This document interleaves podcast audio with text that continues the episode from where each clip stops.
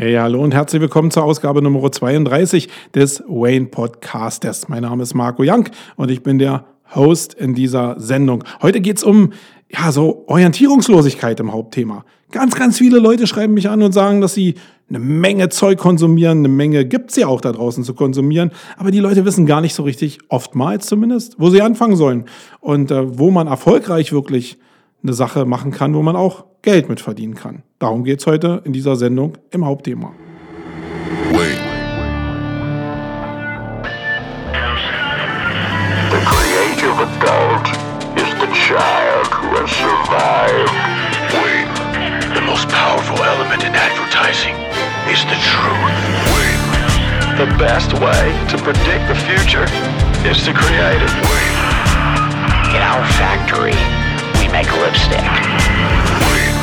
In our advertising, we sell hope.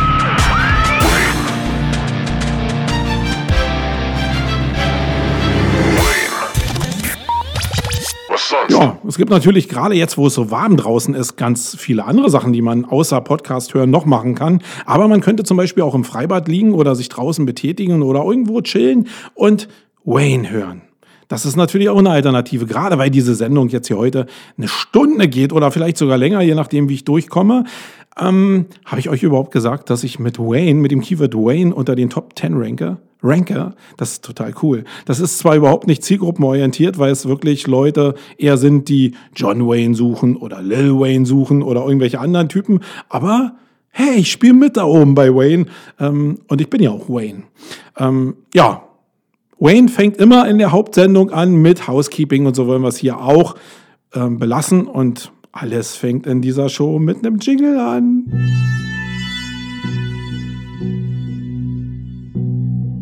Glaubst du, Brain ist der Grund der Szene? Dann wird es Zeit für die Metaebene. Oh.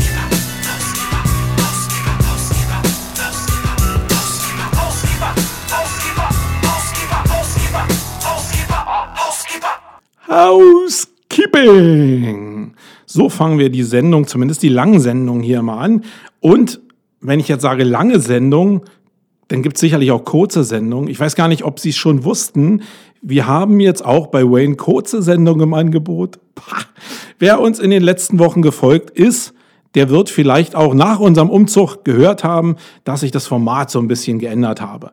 Das heißt, es wird jetzt jede Woche zwei Ausgaben Wayne geben. Das ist erstmal ziemlich cool und das ist dem geschuldet, dass ich eine ganze Menge zu erzählen habe. Ich habe so viele Sachen oftmals im Kopf, die ich mit euch teilen wollen würde, wo ich dann aber eigentlich in so einer zwei Wochen Tonus-Show gefangen bin und so komme ich nicht dazu, die Sachen einfach mal rauszuhauen. Und ihr wisst selber, wenn man das so in sein Leben eintaktet, in einer bestimmten Frequenz, dann geht man dann macht man es nicht anders und dann geht man davon zumindest schwerer weg. Man kann es immer anders machen, aber man geht schwer davon weg, in eine andere Richtung zu gehen. Und jetzt habe ich mir einfach nach unserem Umzug und nach Umzug ist ja mal ein bisschen so Neubeginn und man probiert neue Sachen aus, man probiert vielleicht neue Akzente zu setzen und mich hat das schon eben sehr stark genervt und deswegen werden wir jetzt Wayne zweimal die Woche veröffentlichen. Das heißt, es gibt immer drei kurze Sendungen, die immer so im Bereich zwischen ja, ich sage mal 10, 15 Minuten, vielleicht auch manchmal ein bisschen kürzer angesiedelt sein werden. Und dann gibt's immer mittwochs, alle 14 Tage, also die vierte Show eigentlich immer, eine lange Show. Also so wie ihr die kanntet, nämlich im Bereich so eine Stunde, sage ich mal. Da werden wieder manche sagen, hm, eigentlich ist ja das Idealformat eine halbe Stunde, so 30 Minuten. Das ist so der Weg zur Arbeit, da mache ich Sport. Ähm, ja, aber 30 Minuten haben wir irgendwie nicht so am Start. Wir haben jetzt 15 Minuten am Start und wenn ihr halt auf dem Fahrrad sitzt, meinetwegen im Sportstudio und da rumstrampelt eine Viertelstunde, dann müsst ihr halt nochmal zum Handy greifen und nochmal eine Viertelstunde starten oder könnt euch dann zwei oder drei Folgen anhören vom äh, Wayne Podcast immer zu speziellen Themen, weil diese kurzen Quickies mit einer Viertelstunde, die werden sich immer um einen Themenbereich drehen und da will ich so viel von meinen persönlichen Insights raushauen, die ich so am Start habe. Ja, das hat sich persönlich gedreht hier im Wayne Podcast. Dadurch ist die Schlachtzahl höher. Mal gucken, wie wir mit der Schlachtzahl hinkommen. 14 Tage war echt deprimierend wenig. Wir sind in einem Content-Marketing-Zeitalter. Da kannst du nicht alle 14 Tage mit einem Podcast um die Ecke kommen. Da musst du ein bisschen mehr Gas geben, ein bisschen mehr Einsatz haben. Und ich habe das im Kopf an Informationen und die muss ich einfach nur loswerden. Und jetzt sitze ich hier heute bei der langen Show und es ist mega heiß in meinem neuen, niegelnagelneuen Podcast-Studio, was ich jetzt hier in, dem, in der Sumago Barrack habe. Äh, wir sind ja umgezogen. Der ein oder andere, der es noch nicht mitbekommen hat, wir sind aus Blankenfelde weggezogen. Aus dem Speckgürtel von Berlin und sind rein nach Berlin. Weil wir wollten cool sein, wir wollten eine SEO- und Content-Marketing-Agentur in Berlin sein. Und Berlin ist halt trendy. Blankenburg, äh, Blankenburg, Blankenfelde in Brandenburg, da war der, äh, das Wortspiel, ist natürlich so ein bisschen, Brandenburg steht jetzt nicht gerade für mega trendy. Hat halt so Vorteile, weil du auf dem Land wohnst und die Stadt direkt vor der Tür hast. Aber ähm, seien wir mal ganz ehrlich, es gibt ganz viele Kataloge, wo du dich anmelden kannst. Es gibt Verzeichnisse und es gibt immer so ähm, auch diese Personalgewinnung ist nicht ganz so einfach, weil du immer sagen musst, du bist eine Agentur in Brandenburg und dann sagen ja viele Bewerber, okay, da muss ich ja sonst wo rausfahren. Die sehen ja gar nicht, die, die machen sich ja teilweise gar nicht die Mühe, mal zu gucken, dass ähm, wir im Speckgürtel ansässig war, sondern die sagen einfach nur Brandenburg, nee, Brandenburg will ich nicht. Ich will im super heißen Trenny in Berlin bleiben.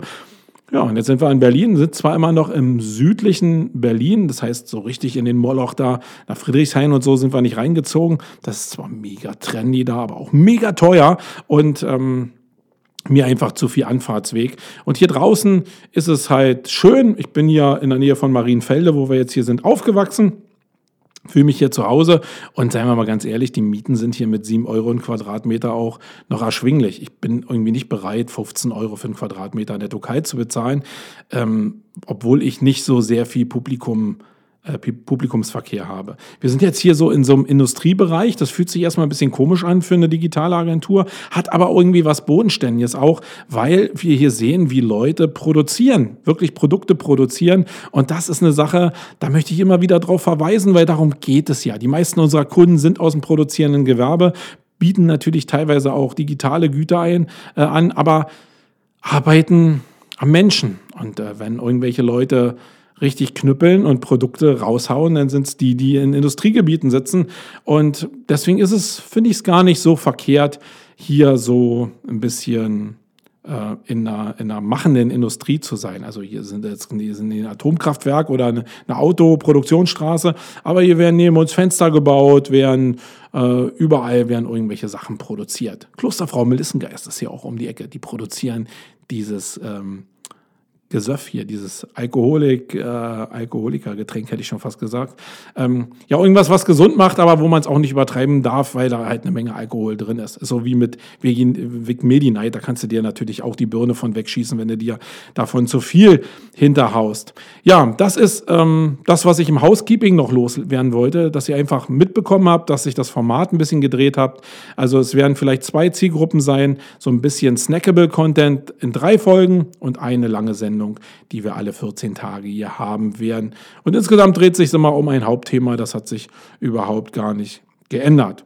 Ja, starten wir gleich rüber ins Perspektiving. Das hat sich auch nicht geändert. Ich will also in jeder Sendung auch weiterhin, in jeder langen Sendung zumindest, weiterhin einen Menschen da draußen besprechen, den ich im Online-Marketing persönlich kenne und will euch erklären, was ich von dem Menschen halte und wie ich ihn einschätze, auch im Thema Online-Marketing. Und will demjenigen, der jetzt hier zuhört, auch eine Perspektive von außen einfach mal bieten, um jemand, der ähm, ja, dich da draußen als angesprochene Person ähm, zwar kennt, aber nicht so gut kennt, um jetzt genau zu wissen, was du denn machst. Und da ist es ja mal interessant, eine Außenwahrnehmung zu bekommen von jemand, äh, weil man ja dann feststellen kann, ob man entweder in der richtigen Richtung unterwegs ist oder ob man ein völlig falsches Bild von sich projiziert. Und das will ich heute mit dem Erik Kubitz machen. Den Erik, den kenne ich auch schon seit ewigen Zeiten. Ich kenne ja viele Leute da draußen schon seit ewigen Zeiten, aber der Erik, der ist schon unheimlich lange in dem SEO-Spiel dabei. Und das ist eigentlich immer jemand gewesen, der SEO schon immer von der Content-Seite, von immer von der Texting-Seite auch gemacht hat, ist, glaube ich, so von der Historie her, Erik. Ich nicht lügen, aber ich würde dich jetzt als Journalist faktisch schon einschätzen, auch wenn du eine Menge so immer über, wie schreibt man am besten und so machst.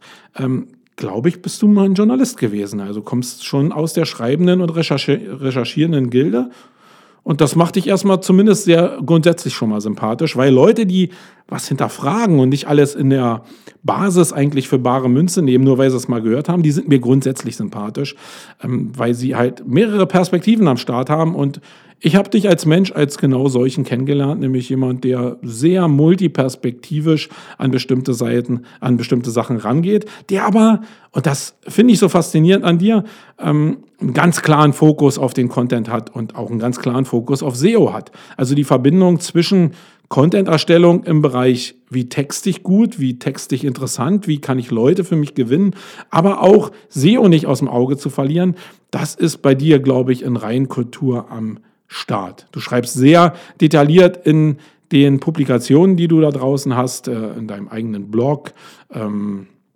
sehr detailliert über ähm, SEO-Themen auch. Das heißt, sehr strukturiert auch, so dass man bestimmte Sachen wirklich auch direkt umsetzen kann. Das finde ich unheimlich toll. In der Außenwirkung, auch wenn ich ein paar interner mal gehört habe, ist es so, dass ich so das Gefühl habe, dass du nicht mehr ganz so fokussiert arbeitest, muss ich jetzt mal sagen. Ähm, es gab ja immer so die Publikationen, die ich äh, früher so eigentlich mitverfolgt habe, nämlich ähm, die Content-Manufaktur, wo du gearbeitet hast, die du ja auch äh, weiterentwickelt hast. Und da muss ich sagen, ist jetzt die Wahrnehmung schon so, dass sie das ein bisschen verlagert hat. Äh, ich komme nachher in dem in dem Blogbereich nochmal darauf zu sprechen, dass du ja auch noch den Content Man hast, wo du jetzt zumindest einen ziemlich erwähnenswerten Artikel veröffentlicht hast. Ich weiß nicht so richtig, wie du da mit der Umzieherei der einzelnen Domains so richtig am Start bist. Äh, könntest du ja vielleicht mal aufklären, musst du ja auch nicht hier für die breite Masse raushauen. Ähm, oder kannst es in die Kommentare relativ offen auch schreiben. Äh, das finde ich ein bisschen komisch, gerade als SEO, weil SEO natürlich auch immer ein bisschen was mit Fokussierung zu tun hat. Und ich ich rede da aus eigener Erfahrung, weil ich natürlich auch manchmal lost in space bin und Orientierung suche, bestimmte Sachen wieder zusammenfüge. Und äh, ich glaube, da hast du so ein paar Probleme gehabt, die, die, die ich aber auch habe. Und ähm, schon deshalb freue ich mich schon mal auf unser nächstes Treffen, damit wir vielleicht da ein bisschen Erfahrung austauschen können, wie es so ist. Und es äh, führt natürlich auch so ein bisschen in unser Hauptthema rein, äh, nämlich Orientierungslosigkeit. Das ist bei uns beiden nicht ganz so schlimm wie bei den äh, Leuten, über die ich da sprechen will, aber es kratzt am Rande genau dieses Thema. Ja, sonst für alle Leute da draußen, die den Erik mal treffen auf irgendwelchen Konferenzen oder nicht wissen, wie sie ihn am besten ansprechen sollen, kann ich euch nur sagen, dass Erik ja schon ein lebensälterer äh, Herr ist da draußen. Herr, da wirst du dich jetzt natürlich drüber aufregen. ähm, aber das, da steckt auch eine, eine, Menge Weisheit drin. Das heißt, er hat eine Menge Lebenserfahrung, er weiß, wie er mit Menschen umgehen kann und soll. Ähm, das heißt, wenn du ihn treffen willst, weil du ihn bei einer Konferenz irgendwie mal gesehen hast, geh einfach auf ihn zu. Ich glaube, wie viele aus dem SEO-Bereich ist Erik einer der Leute, die da relativ unscheu sind, die sich auch liebend gerne mit dir unterhalten, die es als Bereicherung empfinden, ähm, sich mit dir zu unterhalten. Und er ist bestimmt kein Alpha-Tier, so würde ich Erik zumindest nicht einschätzen. Das heißt, er kalkuliert nicht, wie viele andere da draußen, bringt der Typ, mit dem ich mich jetzt unterhalte, irgendwas oder bringt der mir nichts, sondern mm, ich glaube, Erik ist schon an der menschlichen Geschichte auch interessiert. Der hört erstmal jedem einfach zu und ich glaube, der Hauptreiz ist ja nicht so, ist das jetzt ein Tiger im Business, sondern ist die Geschichte, die der Mensch hat, interessant oder ist die nicht interessant. Ähm, das heißt, ich glaube, den als Alpha-Tier einfach so zu treffen und zu sagen, hey, lass uns doch mal den und den Deal machen, damit kriegst du ihn, glaube ich, nicht. Sondern ich glaube, du kriegst ihn eher mit, mit einer Story zu dem, was du da machen willst. Und dann, wenn du ihn erreicht hast, dann hast du einen ziemlich coolen Menschen in deiner, ähm, äh, in deiner Area vielleicht. Ähm, aber spreche ihn nicht falsch an. Ich glaube, da ist er nicht so sehr empfänglich für. Ähm, ja, das war zu Erik ein kleines Statement, Erik, mein Lieber, wenn du das gehört hast. Vielleicht sind ein paar interessante Informationen für dich dabei gewesen und alle Leute, die den Erik halt mal kennenlernen wollen. Hab keine Scheu, ist ein wirklich eine coole Socke und ähm, der erzählt jedem bereitwillig gerne was. So ein Typ auch, der ans Universum glaubt, äh, glaube ich. Mm, der sagt, alles, was ich reingebe, kriege ich irgendwie zurück. Und das ist, ähm, da ist er so ein Vorbild, glaube ich, auch für mich. Okay, dann gehen wir ab in die Blogosphäre. Ähm, kurzer Jingle und dann treffen wir uns wieder.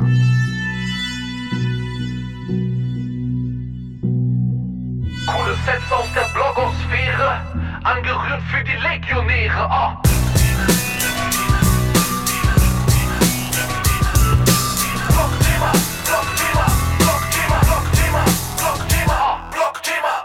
Ja, Blogthemen, sechs Blogposts habe ich rausgesucht für euch, die ich mal hier kurz mit euch besprechen will.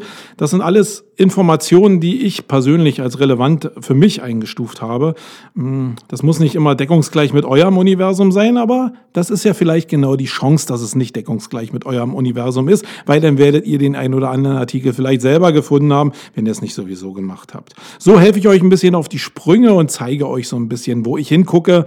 Und ich bin, da muss ich ehrlicherweise ja sagen, so ein Querleser. Ich bin sehr abhängig davon, die richtigen Überschriften präsentiert zu bekommen, weil ich einfach in meinem Feed Reader so viel Zeug drin habe, dass es mich irgendwie anteasern muss, äh, schon mit der Titelzeile, damit ich in den Content reinspringe und dann entscheide ich auch ziemlich schnell, ob mich der Content interessiert oder nicht. Das heißt, gerade bei mir ist es so, dass ja eigentlich das Thema, was ich überhaupt nicht so richtig haben will, nämlich dieses Frisieren von Titeln, dass ich dafür eigentlich am empfänglichsten bin. so ist das manchmal, ja, dass man das, was man am meisten verteufelt, eigentlich am, ähm, am meisten braucht. Aber natürlich immer mit der Erwartungshaltung, dass das Zeug, was dahinter ist, auch das Richtige ist. Ja, wir haben ähm, eben geendet mit dem Erik Kubitz und ich will jetzt hier starten wieder mit dem Erik Kubitz. Der hat nämlich einen schönen Blogpost auf Content Man äh, publiziert, wo es um Schreiben geht. Und ich mag ja immer so neue Ansätze, wenn es darum geht, einfach sein Gehirn so ein bisschen in Schwung zu bringen und nicht eigentlich immer in seiner eigenen Wohlfühlwolke sich zu bewegen, sondern mal ein bisschen rauszugehen, mal sein, ähm, seinen Gehirnmuskel so ein bisschen zu trainieren. Und da ist der Artikel, den er da geschrieben hat, den Post, den er geschrieben hat, wirklich sehr, sehr exzellent, wenn ihr ihn denn beherzigt. Ich werde auf jeden Fall das mal machen. Zumindest mal zwei, drei Tage will ich es mal probieren weil ich bin so ein bisschen Schreibmuffel geworden, muss ich sagen. Ich habe mich ein bisschen sehr auf diese Content-Formate, Podcast und Video ähm, eingeschossen, weil es mir deutlich leichter fällt, so Sachen abzusabbeln, als Sachen zu schreiben. Ich weiß, das ist jetzt ein bisschen schwierig, gerade was SEO anbelangt. Und wir kommen nachher nochmal in einem anderen Blogpost auf die Transkriptionsmöglichkeiten zu sprechen. Ähm, aber das ist eigentlich ein Schwachpunkt von mir. Und ich müsste es eigentlich beseitigen. Und was der Erik jetzt in dem Blogpost geschrieben hat, ist nichts anderes, als dass du dich einfach mal provozieren solltest und fünf Minuten jeden Tag mit Zettel und Stift, nicht an deiner Tastatur, sondern mit Zettel und Stift, einfach in fünf Minuten so viel Text zu einem Thema schreiben sollst, wie dir einfällt. Und da geht es nicht um Rechtschreibung, da geht es nicht um Schönschrift, da geht es einfach nur aus deinem Gehirn direkt was fünf Minuten lang zu Papier zu bringen.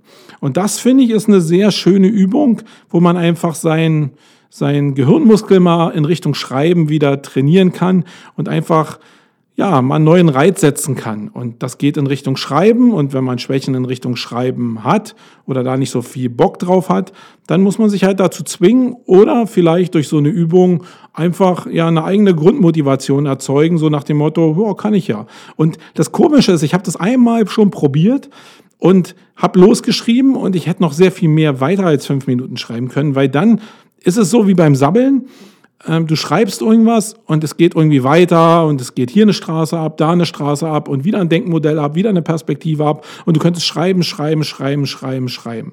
Das Problem ist natürlich, dass du dann so ein bisschen durch die vielen Perspektiven die ganz schnell die Struktur und die Führung für die Leute, die dir dann folgen sollen, verlieren kannst.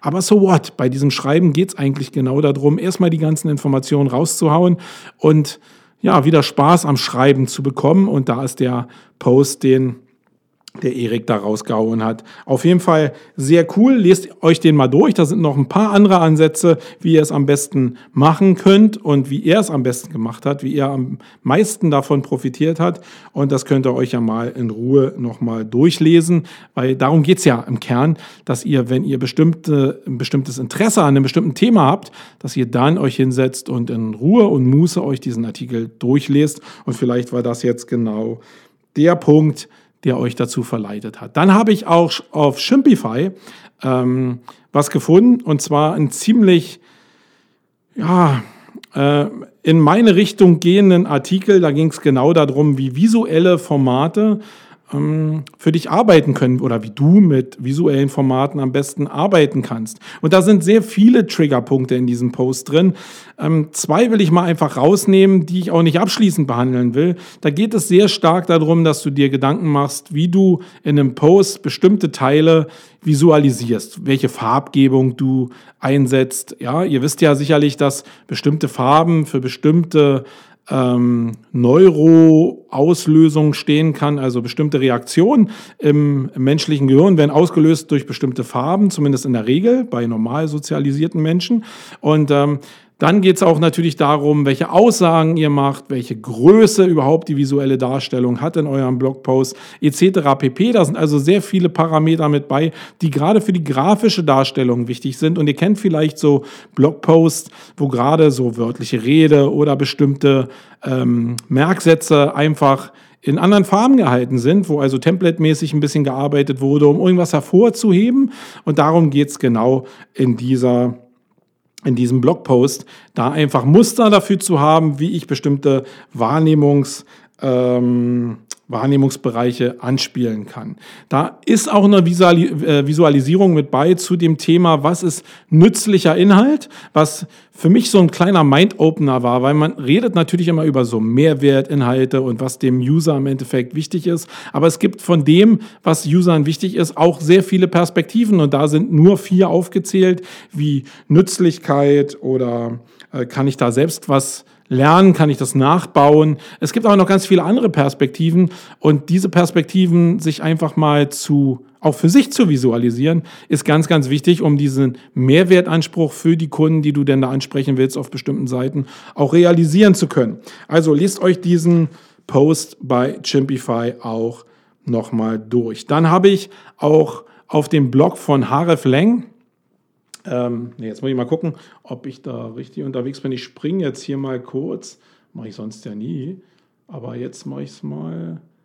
Ähm, Ahrefs. Ahrefs Blog war es, äh, habe ich einen Artikel gefunden, äh, der auch sehr, sehr spannend war, was genau in die Richtung holistische Landingpages auch ein bisschen geht, was ich ja so ein bisschen bespiele in den letzten Wochen und Monaten äh, und auch noch sehr intensiv weiter bespielen werde, weil das wirklich Teil unserer täglichen Arbeit ist in den letzten drei Jahren. Wir haben uns sehr, sehr stark auf holistische Landingpages spezialisiert und ein Vorteil, den diese holistischen Landingpages ja haben, der wird in dem Post besprochen, nämlich, dass du für eine URL, also für einen Inhalt, eine Seite, unheimlich viele Platzierungen bekommen kannst. Da sind natürlich nicht alles Top-10-Platzierungen mit bei, aber es sind auch einige Top-10-Platzierungen mit bei, je nachdem, wie der Inhalt aufgebaut ist, wie der auch gerankt ist, wie stark die Autorität der Hauptdomain ist, etc. pp., wie er verlinkt ist. Da kommen natürlich ein paar Parameter dazu, aber es geht im Kern darum, dass du mit so holistischen Inhalten, die wirklich sehr, sehr lang sind, die sehr, sehr umfassend sind, die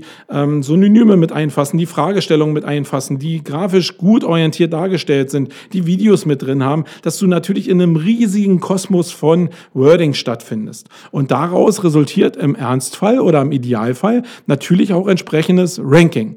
Und das wird mal beschrieben in dem Blogpost mit entsprechenden Statistiken, wie viele Rankings eigentlich eine Landingpage erzeugen kann. Und im Kern zeigt es eigentlich die Möglichkeiten und die Ersparnisse auch, wenn du holistisch an einer, auch sei es, dass diese holistischen Seiten, ja, gebe ich zu, oftmals sehr, sehr teuer sind, aber wenn du halt dagegen rechnest, wie viele Einzelseiten du hättest bauen müssen, um dieses Keyword-Cluster anzusprechen, was hier in diesen Übersichten drin ist, äh, wenn du das hättest bauen müssen, dann bist du bei einem ähnlichen Betrag, wenn nicht sogar teurer. Also guckt euch mal diesen Blogpost an, sehr interessante Zahlen, die da drin sind und ähm, ja, ähm, ich glaube, wenn ihr die entsprechenden Rezeptoren habt, dann werdet ihr das entsprechend verarbeiten können. In dem Zusammenhang will ich nochmal darauf hinweisen, holistische Landingpages, wer daran Interesse hat, am 18.07. machen wir hier bei Sumago eine, ein entsprechendes Seminar. Da sind noch drei Plätze offen. Wer da also Lust darauf hat, für einen doch für im Seminarbereich relativ schmalen Taler, wir sind aktuell bei 420 Euro netto, ähm, da teilnehmen will an einem Tag Berieselung, wie wir dann rangehen bei der Erstellung von holistischen Landingpages und welche Erfolge wir damit feiern konnten, ähm, der ist herzlich äh, nicht eingeladen, sondern gegen Bezahlung eingeladen, da teilzunehmen und sich einen der letzten drei Plätze zu sichern. So, dann ist der Artikel Nummer 4, den ich rausgesucht habe, der äh, Blogpost Nummer 4, dreht sich um, um einen wirklich ganz spannenden Bereich. Und da habe ich, ich glaube, die heftigsten Diskussionen da draußen. Ihr wisst ja, wenn es auch um den Bereich holistische Landingpages geht, geht ganz viel über Text. Ja? Ähm, und da geht es ganz viel über Texter und ganz viel über Kreativität und Erzählstil und Storytelling und alles, was ich jetzt zusätzlich erzählt habe, hat immer natürlich was mit dem Preis zu tun. Ähm, und ich habe mit ganz vielen Textern draußen die Diskussion, ja, ich werde nach Stundensatz bezahlt. Ähm, ja, wirst du bestimmt, wenn bestimmte Leute dich buchen. Wenn dich halt SEOs buchen oder Leute, die aus dem Online-Marketing kommen, dann rechnen die nicht in Stunden ab, sondern das ist gelernt ob es richtig ist oder falsch ist, darum geht es ja im Kern gar nicht. Es ist gelernt, einen Wortpreis zu bezahlen. Ja, Textbroker sei Dank. Die haben vielleicht die Preise in die Richtung versaut. Es geht in Richtung, was kostet mein Text pro Wort. Ich finde die Größe eigentlich auch greifbarer, als wenn ich auf Stundenbasis arbeite. Ähm, gerade weil es ja so ein Gut ist, wo ich am Ende ein Produkt habe, was dann ja nach einem bestimmten Schlüssel bewertet werden kann. Und das ist der Wortpreis neben der Qualität, die da natürlich drin ist und also Fakten wie Storytelling äh, etc. pp. Aber in dem Markt, den wir beackern im Online-Marketing, sind halt Stundenpreise von 100 bis 200 Euro. Puh, die sind schwer zu verkaufen, weil wenn ich es immer runterrechne, bin ich dann so bei äh, wenn ich jetzt so mal bei 300 Worten liege pro Stunde, dann bin ich so jetzt roundabout, würde ich jetzt mal einfach schätzen, bei 30, 40 Cent. Und wenn ich das dann als Agentur noch zwischenhandeln muss, dann kommt man natürlich ziemlich schnell in Bereiche, wo du da gar, gar keine Zielgruppen mehr für hast, wo du dein Zeug loswirst. Das heißt, also wenn Texter mit äh, Online-Marketing-Agenturen reden, speziell mit SEO-Agenturen reden, dann sollten sie sich zumindest schon mal im Klaren darüber sein, dass der historische Werdegang und auch der gelernte Werdegang auf Seiten der Kunden halt nicht bei 40, 50 Euro liegt, äh, Cent pro Wort liegt, sondern deutlich darunter liegt. Ähm, jetzt gucke ich mal, wo ich jetzt den Artikel gefunden habe. In äh, Firehand, im Blog von Firehand gibt's ähm, englische Zahlen und zwar auch nicht direkt fürs allgemeine Schreiben, sondern fürs Copywriting, was ja eher so übersetzt Werbetexting ist. Aber es gibt ja nicht so ganz so sehr viele Zahlen da draußen und deswegen fand ich es, auch wenn es Englisch ist, mal ganz interessant. Und wenn, man, wenn ich da im englischen Bereich für Werbetexter einfach mal den Schlüssel anlege, dann habe ich jetzt hier einen Preis von äh, 433 Pfund pro Tag. Also das sind Tagessätze, die die hier genannt haben. Ich gehe jetzt mal davon aus, dass das so acht Stunden sind, also ein Tagessatz bei acht Stunden liegt. Und wenn ich das jetzt gegen den Euro-Kurs rechne und durch acht rechne, dann sind 433 Pfund ähm, am Ende des Tages 63,50 Euro. Wenn ich das jetzt weiter runterrechne und sage, in einer Stunde kann ein ja, relativ schneller, guter Texter 300 Wörter machen, sage ich jetzt mal. Die Texter werden mich jetzt vielleicht steinigen, aber 300 Wörter machen äh, ist aus meinem Erfahrungswert eine ganz gute Mitte. Dann bin ich so bei 21 Cent pro Wort. Das ist bei guten Werbetextern eine Größe, damit kann ich umgehen, damit könnte ich auch rausgehen. Da kann ich sogar was mit dem Zwischenhandel ähm, noch ähm, entsprechend verdienen als Agentur. Das gehört immer dazu. Ähm, dann sind 21 Cent, glaube ich, ganz okay. Aber es zeigt, dass zumindest im britischen Bereich, dass die Latte ganz oben ist. Das heißt also, für 21 Cent im Einkauf kriege ich schon das ist jetzt meine Vorstellung, die Creme de la Creme der Texter da draußen. Äh, der Werbetexter auch noch, was für mich ja sowieso immer noch die Creme de la Creme de la Creme eigentlich ist. Ähm, weil es schon eine Kunst ist, echte Werbetexte zu schreiben, die konvertieren. Das können die wenigsten da draußen. Und das lernt man auch nur in, in, äh, in, in guten Agenturen, muss ich mal wirklich dazu sagen. Oder eben auch in Online-Marketing-Agenturen, die einen Fokus darauf haben, verkaufsfördernde Texte zu schreiben. Das ist was anderes als einfach Standardtexte zu schreiben, wo man nachher über Call to Actions ähm, die Conversion ziehen muss.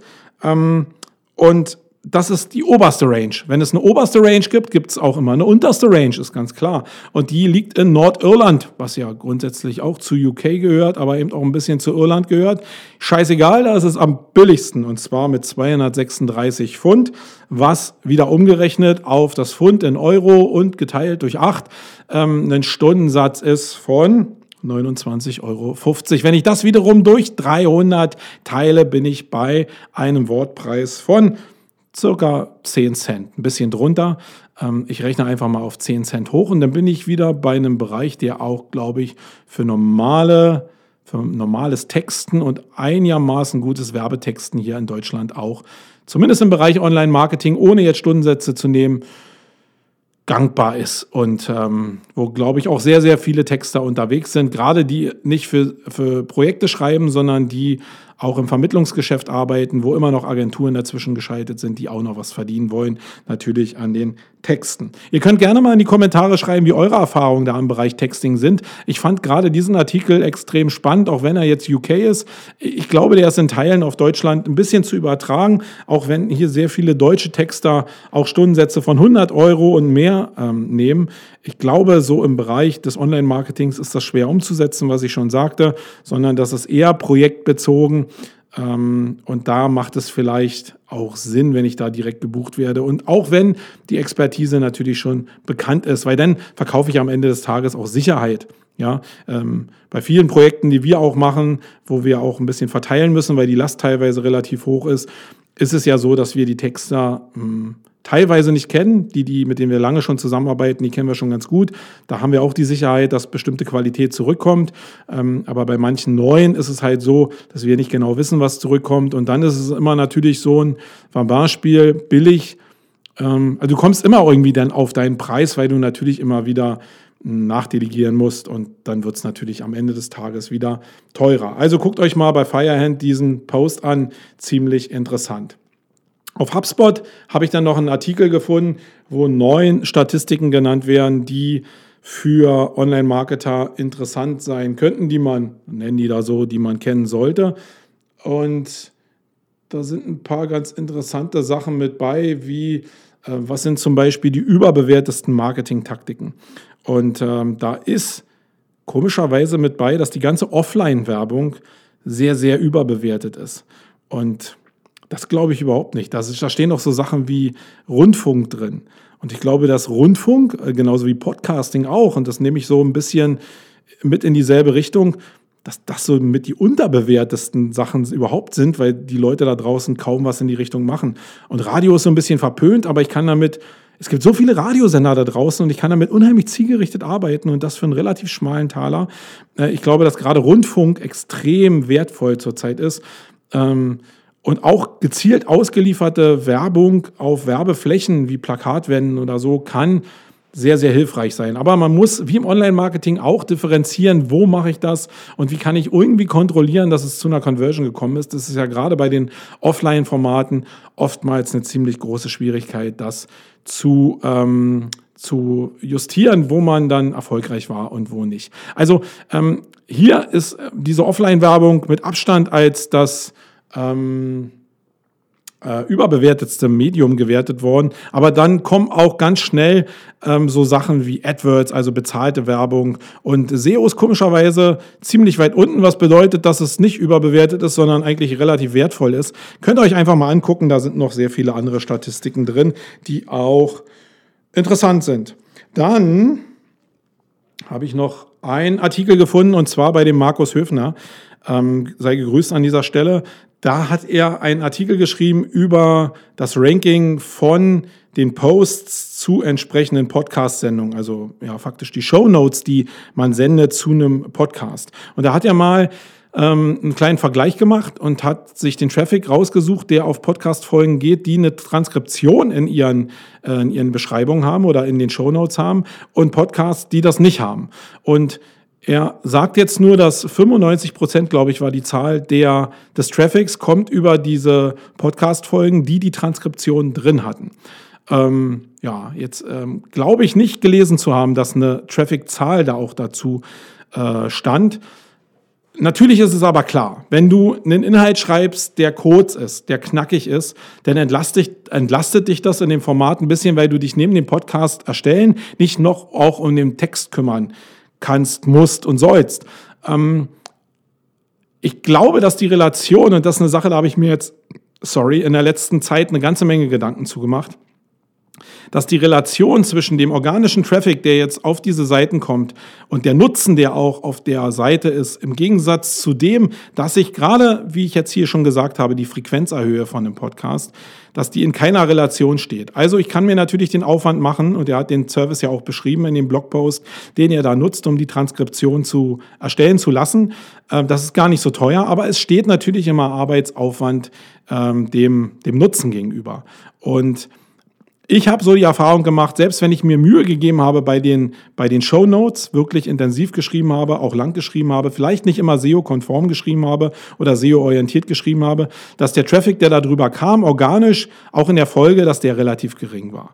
Das heißt, über die Jahre Erfahrung, die ich mit dem Thema Podcast habe, liegt für mich der Hauptfokus am Aufbau oder im Aufbau einer Community. Das heißt, Leute, die mir gerne zuhören, die mich als Person über den Podcast schätzen und die meine Meinung schätzen und die darüber über, äh, mit mir in Kontakt kommen. Da kann man natürlich sagen, ja, das sind immer noch mehr, ähm, die mit dir in Kontakt kommen, wenn du sie erreichst über die Reichweite der Transkription, ja.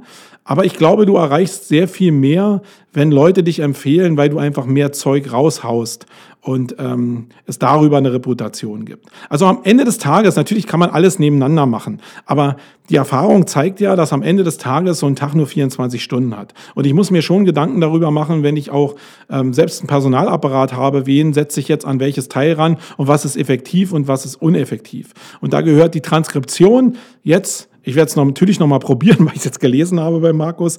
Aber äh, die Transkription gehört sicherlich zu den unwichtigen Geschichten. Das ist ähnlich wie dem, was ich zumesse, äh, dem Format YouTube. Da würde ich auch nicht so sehr Wert auf die Transkription legen, die man natürlich da bis zur Perfektion betreiben kann, wenn man auch abseits von dem, was Google selbst macht, da irgendwie stattfinden will. Im Gegensatz zu dem, was organische Reichweite über die Community ausmacht an Traffic-Möglichkeiten, ist das Ranking über die horizontale Einbindung in den Suchergebnissen ähm, irrelevant, würde ich sagen. Sondern die Relevanz gerade von diesen Kanälen, auch im Podcast, liegt im Community-Aufbau. Und das sind Sachen, die würde ich eher ähm, durch andere Social-Media-Plattformen pushen als durch organisches Ranking, wenn ich mich entscheiden müsste, weil mein Tag nur 24 Stunden hat. Ja, das waren die Blogposts, die ich da für euch rausgesucht habe. Könnt ihr euch in Ruhe nochmal durchlesen. Da stehen überall noch mehr Informationen drin als das, was ich jetzt hier gerade verkündet habe. Aber ich finde relativ spannend. Lasst uns mal den Sprung jetzt ins Hauptthema machen.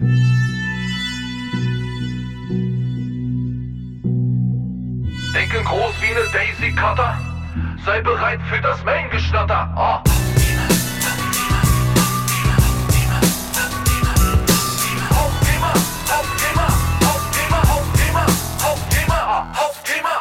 Ja, das Hauptthema. Ich habe es ja schon ein bisschen angerissen, um was es hier heute gehen soll. Es geht um allgemeine Orientierungslosigkeit. Und alle Leute, die jetzt hier draußen unheimlich performen und die super erfolgreich sind, die ähm, die Taschen voller Geld haben, weil sie die richtigen Entscheidungen in ihrem Leben getroffen haben fürs Online-Marketing oder auch in jeder anderen Businessform, die können ja eigentlich abschalten. Es geht jetzt mehr um die Leute, die orientierungslos da draußen rumeiern, nenne ich es jetzt mal. Und davon scheint es eine ganze Menge zu geben. Und nun bin ich von meiner Art, vielleicht von der, der Typ, der ich bin, vielleicht auch eher einer, der ganz gerne sich auch so eine Geschichten anhört, weil er ganz gerne Leuten hilft.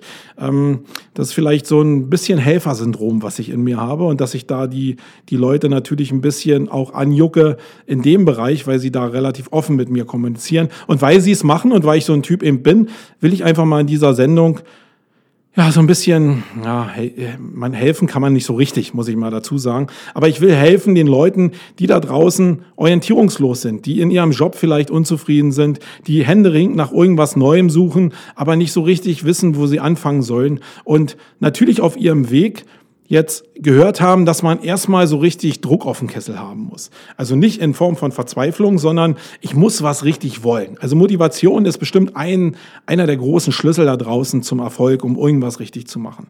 Und Motivation, ja, wo fängt man an, wenn man noch nicht so richtig einen Plan hat? Motivation liegt denn darin, dass ich irgendwelchen Leuten, die da draußen ja in Masse gibt, ähm, erstmal zuhöre und folge, die mir erzählen, wie Erfolg denn richtig funktioniert. Und jetzt kann ich mich natürlich anstellen in dem Reigen. Ähm, ich will dir, nee, ich will dir eigentlich gar nicht erzählen, wie es erfolgreich funktioniert. Ich will dir nur sagen, eigentlich, wie es bei mir funktioniert hat. Und du kannst dich dann selbst entscheiden, ob es bei dir funktioniert oder, oder, oder nicht. Ähm, die meisten Leute fangen dann an, ja, diesen Leuten zu folgen, die irgendwie was über Erfolg erzählen oder fangen an, sich YouTube-Videos anzugucken zu bestimmten Fachthemen oder fangen an, äh, Literatur zu bestellen und ihre letzten Ersparnisse in irgendwelchen äh, Kursen zu versenken, wo sie 500 oder 5000 Euro bezahlen, wo sie ja, Erfolg beigebracht bekommen oder wo sie sehr viel Geld in, in, Literatur investieren, wo sehr, sehr viele Wörter drin stehen, Einzelwörter drin stehen und sehr viel Puzzleteile im Endeffekt in allen Formaten enthalten sind, die aber keine Anleitung enthalten, wie man denn selber diese Puzzleteile entsprechend zusammenbaut. Und ja, den Leuten will ich mal helfen. Also grundsätzlich ich glaube, dass es Leute gibt, die sind von ihrem Charakter ein bisschen mehr strukturiert und es gibt Leute, die sind sehr, sehr chaotisch. Ich würde mich immer als ein Chaot bezeichnen. Andere Leute, die mich kennen, sagen aber, ja, ist ein Chaot, aber in bestimmten Sachen ist er auch total fokussiert. Und ich glaube, das trifft auch den Nagel auf den Kopf. Ich mache eine Menge verrückte Sachen. Ich probiere unheimlich viel aus. Im Kern probiere ich aber die Sachen weiter zu treiben, die wirklich erfolgreich sind. In Form von nicht immer nur monetär, sondern auch viele Sachen, die mir einfach Spaß machen, aber wo ich das Gefühl habe, die laufen in die richtige Richtung. Und ich kann dir nur empfehlen, ähm, ich kann dir jetzt natürlich, also so eine grundsätzliche Richtung, wenn du ein ganz junger Typ jetzt bist und wenig Struktur in deinem Leben hast, ähm, dann hol dir irgendwo die Struktur. Und ähm, ich bin jetzt, ja, naja, jetzt, jetzt komme ich natürlich wieder in dieses Schema rein, äh, wie Sumago auch aufgestellt ist. Ich bin bestimmt kein ultramilitanter Typ. Aber ich bin selber, ich war ja mal Polizist, ein Jahr kaserniert gewesen. Und äh, ich habe jetzt auch im Privaten ähm, so im Umfeld so ein bisschen damit zu tun, ja, soll man denn äh, Grundwehrdienst machen oder freiwillige, äh, freiwilligen Wehrdienst oder nicht? Und ich bin der Meinung, beim Militär, man muss nicht es mögen, Menschen zu töten, keine Frage. Aber beim Militär bekommst du Struktur mit, die du dein ganzes Leben lang mit dir rumnimmst. Und das, was ich auch in der Zeit in der Kaserne bei der Polizei gelernt habe und auch durch die Strukturen gelernt habe, in der die, der Polizeiapparat einfach funktioniert, das hat mir mein Leben lang geholfen. Und ich glaube, wenn ich das nicht gehabt hätte, dann wäre ich der mega chaotische Typ und würde genauso rumeiern wie ihr da draußen, die nicht so richtig wisst, wo oben und unten ist. Das heißt, wenn ihr noch in einem, in einem, in einem Alter seid, wo ihr so eine Entscheidung treffen könnt und jetzt ganz jung seid, äh, und jung meint eben auch noch 25, man kann ja auch noch seinen freiwilligen Wehrdienst mit 25 machen, dann geht doch einfach zur Bundeswehr und macht da diesen Freiwilligendienst. Ich will keinen dazu ermuntern, jetzt ins Ausland zu gehen und in Kriegseinsätze zu gehen. Darum geht es überhaupt gar nicht. Sondern ihr könnt euch Minimum sieben Monate verpflichten. Davon macht ihr drei Monate diesen Grundwehrdienst, dieses freiwillige, die freiwillige Ausbildung und seid dann noch vier Monate bei der Bundeswehr eingesetzt, ohne ähm, in Auslandseinsätze gehen zu müssen. Und ich glaube, das formt viele Menschen schon sehr. Und ihr habt nicht die Gefahr, im Endeffekt da was ja, ähm, mit eurem Leben zu bezahlen, was ja es hat immer natürlich so eine negative Seite. Aber ich kann es euch nur empfehlen. Polizei oder äh, Militär haben halt eine Menge Struktur. Ihr könnt natürlich auch in große Konzerne gehen, da habt ihr auch eine Menge Struktur. Ihr habt aber natürlich viel Struktur, die nichts mit Machen zu tun hat. Ihr lernt da die pure Struktur, aber nicht das Machen. Was ich beim Militär halt wirklich cool finde, ist, dass du wirklich da auf dem Platz stehst und bestimmte auch direkt verantwortlich bist in der Härte äh, deiner körperlichen Leistungsfähigkeit für das, was du da verzapft hast. Und das ist in einem Konzern halt nicht so. Die haben zwar festgefahrene Strukturen, genauso wie in Behörden auch festgefahrene Strukturen sind, aber in der Regel passiert beim ersten Mal, wo du den Fehler machst, nicht so richtig viel, weil es der Apparat verzeiht halt eine ganze Menge. Und dann lernst du halt auch nichts. Jetzt mal davon abgesehen, dass dir nicht die Leute immer auf, auf die Füße treten müssen, weil du Scheiße gebaut hast durch das Scheiße bauen lernst du natürlich was und lernst so was richtig und was falsches. Nicht abseits, äh, also grundsätzlich abseits der Firmenkultur, sondern wenn du bestimmte Marketingmaßnahmen machst und verkackst die ähm, und die Resultate sind jetzt nicht so richtig, dann kriegen deine Vorgesetzten das vielleicht nicht so richtig mit unter der Last der Masse. Ähm, aber du kriegst es mit, dass du verkackt hast und dann wirst du es beim nächsten Mal hoffentlich anders machen. Und dieses Feedback ist ja gerade, wenn du orientierungslos bist, noch relativ schwierig zu bekommen. Ähm, und deswegen ist das in Konzernen nicht so super geeignet. Ähm, was auch cool ist, ist, wenn du dir direkte Coachings äh, besorgst. Also nicht dich irgendwo in einen Online-Kurs einbuchst, wo du, ähm, wo du einer von 100 bist, der jetzt einen Videokurs für 900 Euro oder so mit 100 Videos oder so bekommst. Das mag dem einen oder anderen helfen, der die Teile schon zusammengebaut hat, aber dem, der gar keine Orientierung hat, der hat halt 100 Teile mehr in der Hand und weiß immer noch nicht, wo oben und unten ist.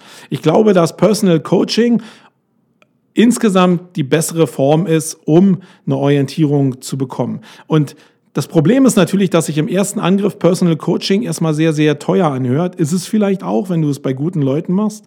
Ähm, ich sage jetzt mal, wenn du zu mir kommst, habe ich einen Tagessatz von 1590 Euro. Das ist erstmal eine Menge Geld. Aber ich glaube, für alles das, was du da draußen machst und was du konsumierst, zahlst du im Laufe eines Jahres, wenn du ein bisschen giftig in einem Bereich unterwegs bist, zahlst du deutlich mehr, als wenn du einmal den Ratschlag direkt auf deine Person zugeschnitten bekommst. Weil das Problem ist ja, alles, was ich jetzt hier im Podcast erzähle, ist natürlich so, ja, massentauglich formuliert. Das ist überhaupt nicht auf dich persönlich, wenn du jetzt hier zuhörst und selbst orientierungslos bist, zugeschnitten. Wie auch. Wie, ich kenne dich ja gar nicht. Ich kenne ja deine persönlichen Probleme gar nicht und ich weiß gar nicht, warum du so bist. Und das kann am Ende des Tages auch dazu führen, dass ich bestimmten Leuten auch sage, hey, du bist vom Typ überhaupt gar nicht geschnitzt, auf eigenen Beinen zu stehen. Und dann ist aber diese Erkenntnis auch vielleicht viel mehr wert, weil dir mal jemand gesagt hast, du bist eigentlich grundsätzlich vom Typ her eher ein Angestellter und nicht ein, ein Tiger. Und das zu erkennen, kann dir ja eine Menge Geld sparen. Und für das Geld, was du jetzt in deine angebliche Freiheit und in deine angebliche Struktur investierst, kannst du eben vielleicht mal zweimal im Jahr in Urlaub fahren. Und trotzdem bist du noch orientierter am Start. Ähm, das kann ich dir nur raten. Hol dir vielleicht so ein Personal Coaching von irgendeinem Menschen, der dir, äh, wo du das Gefühl hast, der, der bescheißt dich nicht, sondern der berät dich wirklich ähm, auf die Person bezogen. Und dann macht das, glaube ich, sehr, sehr viel Sinn. Ja, wenn ich dir aber einen Ratschlag geben kann, wie du jetzt mit den ganzen Informationen eigentlich, die du schon gesammelt hast, also gesetzt den Fall, du bist jetzt einer von denen, die über Jahre schon viel Geld ausgegeben haben, den Kopf voller Informationen haben und jetzt nicht wissen, wo oben und unten ist, dann kann ich dir nur eine Empfehlung geben und jetzt hör mir gut zu.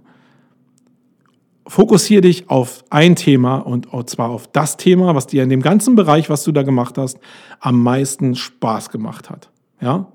Also, nimm dir das Thema, wo du richtig Bock drauf hast und dann spezialisier dich direkt in dem Thema. Ich glaube, und das habe ich bei ganz vielen Anlässen schon gesagt, gerade wenn du im Bereich SEO dich positionieren willst, und da habe ich nun mal die meiste Ahnung von, dann such dir spezialisiert ein Thema raus. Nimm dir mal das Beispiel von dem Martin Missfeld, der sich auf Bilder SEO total spezialisiert hat. Und lass mal völlig außen vor, außen weg, dass das ganze Thema jetzt trafficmäßig zusammengebrochen ist. Dann ist es so, dass Martin eine mega Aufmerksamkeit bekommen hat, weil er eben ein spezieller Fachmann in dem Bereich war. Und das trifft jetzt genauso zu für Shop SEO, für Local SEO, für Link Building etc. pp. Such dir ein, eine kleine Nische aus und geh voll darauf. Und du wirst merken, dass die Leute das lieben werden in deiner Zielgruppe, wenn du im SEO-Bereich unterwegs bist. Ähm, die werden es lieben, dass du so spezialisiert bist. Weil machen wir uns mal nichts vor, die meisten da draußen sind relativ holistisch unterwegs. Ja, da ist wieder dieses Wort. Ich zum Beispiel bin holistisch unterwegs, na klar, aber weil es zu mir passt, weil ich seit 1998 den Scheiß halt schon mache und für mich mein Rezept gefunden habe, um meine Puzzleteile zusammenzubauen. Da passt es, weil ich einfach weiß, wo ich hin will und natürlich auch eine Menge Fehler gemacht habe und aus den Fehlern schon eine Menge gelernt habe. Wenn ihr den Fokus noch nicht habt oder du den Fokus noch nicht habt, dann suche dir einen Spezialbereich, wo du dich profilieren kannst, wo du auch Fehler machen kannst, aber wo du dich spezialisieren kannst, wo du deine Cases machen kannst und wo die Leute, wo du Leute wirklich begeistern kannst. Du kannst in dem großen Generalangriff nichts reißen. Und du wirst dich auch nicht fokussieren können, weil du dich immer in Perspektiven verlierst. Und da spreche ich aus Erfahrung und ich kann sagen, dass ich die Reputation, die du haben willst, sicherlich schon habe. Ähm, und deswegen fällt es mir deutlich leichter, ähm, weil ich natürlich schon in Zielgruppen unterwegs bin, die so funktionieren, so holistisch funktionieren wie ich auch. Ähm, das hilft dir aber nicht. Also, mein Rat an dich, fokussier dich Und hör nicht auf zu lernen und kauf dir denn, wenn du dich fokussiert hast, vielleicht auch spezialisiert genau die ganzen Sachen, die auf das Thema zugeschnitten sind. Also wo du vorher vielleicht Erfolgsliteratur dir geholt hast von irgendwelchen Leuten, die von Motivation geredet haben, etc. pp. Das ist doch scheißegal. Die Motivation musst du sowieso für dich haben. Aber dann, wenn du dich jetzt auf Local SEO fokussiert hast, dann sauge halt alles ein, was du in Local SEO finden kannst, auch von anderen Leuten, von Amerikanern, von UK-Leuten, von Asiaten meinetwegen und kauf die Literatur in dem Bereich. Es gibt ja viele Leute, die das schon im kleinen Kämmerlein vorgedacht haben und dann schießt dich total darauf ein. Und dann mach auch nicht nur eins, dass du das wieder kaust, was die Leute schon gesagt haben. Das ist natürlich eine Möglichkeit, dass du gerade das, was im Ausland publiziert wirst, einfach nochmal aufsetzt. Das ist ja relativ langweilig und lame und das können auch manche Leute entdecken, dann fliegt dir das ein bisschen um die Lampe, sondern probier eigene Cases aufzusetzen. Gerade wenn du Zeit hast und orientierungslos bist, hast du genau die Zeit, die viele andere Leute wie ich nicht mehr haben. Äh, und probier irgendwelche Cases aufzusetzen und probier mit den Auswertungen nach vorne zu gehen und dich zu spezialisieren. Die Leute, einschließlich mir, werden sich lieben dafür, weil du die Arbeit machst, die ich nicht mehr machen kann oder was die nicht mehr machen können. Also mein Ratschlag an dich, spezialisiere dich in dem Bereich und gib dann richtig Gas, gib richtig Feuer und ja, setz dich in dem Bereich auch mit anderen Leuten wie mit mir in Verbindung und frag die Leute ganz offen, Sag, ich habe gerade angefangen, ich bin in dem Bereich aber schon ziemlich fit, ich habe die und die äh, Case Study jetzt gemacht, hast du nicht mal Bock, die irgendwie zu publizieren für mich oder mir zu helfen, die zu publizieren? Wer von den Leuten da draußen wird dann Nein sagen? Alle Leute, die ich jetzt hier in Perspektive bespreche oder die ich, ich selbst kenne, oh, jetzt hat, äh, hat manchmal so das Gefühl, ich rede so schnell, dass sich der Automat hier in GarageBand aufhängt und einfach so, ja, sich zerhackt. Ähm, ja, ich hoffe, die Kernaussage ist klar geworden. Probier dich zu spezialisieren, probier Cases zu machen, die individuell sind, die du selbst gemacht hast und probier dann andere SEOs zu kontaktieren und du wirst merken, dass es einfach rausgeht und dass es super funktioniert, weil du dich einfach spezialisierst in einem Bereich. So, das war's. Wir sind hier bei knapp über, ich guck mal, 51 Minuten, also eine ziemlich kurze Version noch von der Hauptshow, aber fast eine Stunde. Das kommt dem einen oder anderen, der ja immer nach einer halben Stunde giert, äh, sicherlich entgegen. Mir hat's wieder sehr viel Spaß gemacht, obwohl es mega heiß ist. Ich gucke gerade aus dem Fenster ist ja heute Dienstag. Ich musste die Show ein bisschen äh, einen Tag vorher vorbereiten, weil ich morgen auf dem Agenturcamp Berlin bin. Ähm, jetzt ziehen die ersten Wolken auf. Hier ist noch mega brütende Hitze drin, gefühlte 50 Grad hier in dem Podcast-Studio. Aber da draußen sieht es schon wieder ein bisschen kühler und windiger aus. Ich hoffe, dass es die Abkühlung auch mal gibt. Sonst werden jetzt wieder drei Folgen in Codes kommen zu speziellen Themen. Und ähm, ihr werdet zweimal die Woche Wayne hören und alle 14 Tage diese lange Show. Ich bin raus, euer Marco. Bye. Wait. The creative adult is the child who has survived. Wait. The most powerful element in advertising is the truth. Wait. The best way to predict the future is to create it. Wait. In our factory, snake lipstick. In our advertising, we sell hope.